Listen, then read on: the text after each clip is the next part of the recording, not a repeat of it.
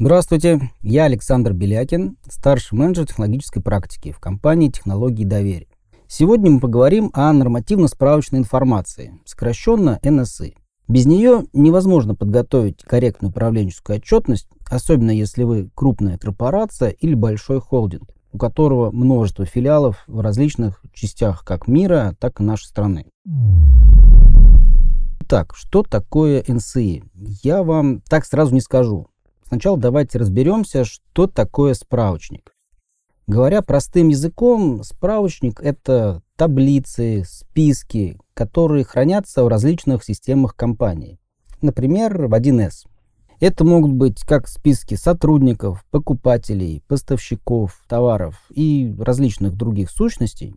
Причем о каждой позиции может храниться разная дополнительная информация. Например, вес и объем сотрудника. Не сказать, что прям очень полезная информация, но вдруг когда-нибудь пригодится. Теперь, примерно представляя себе типичный справочник, мы можем определить нормативно-справочную информацию НСИ – это справочники, которые нужны для учетных операций. В них хранится информация, которая используется много-много раз. Например, так называемые базовые классификаторы, почтовые адреса, страны мира, информация о банках и так далее.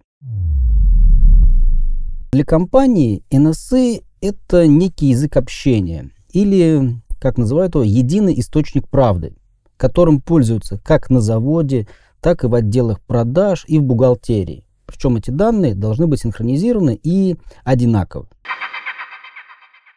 На этом сегодня все. В следующем выпуске я расскажу, какие сложности возникают, если компания не приводит в порядок свою НСИ. Спасибо за внимание и хорошего дня.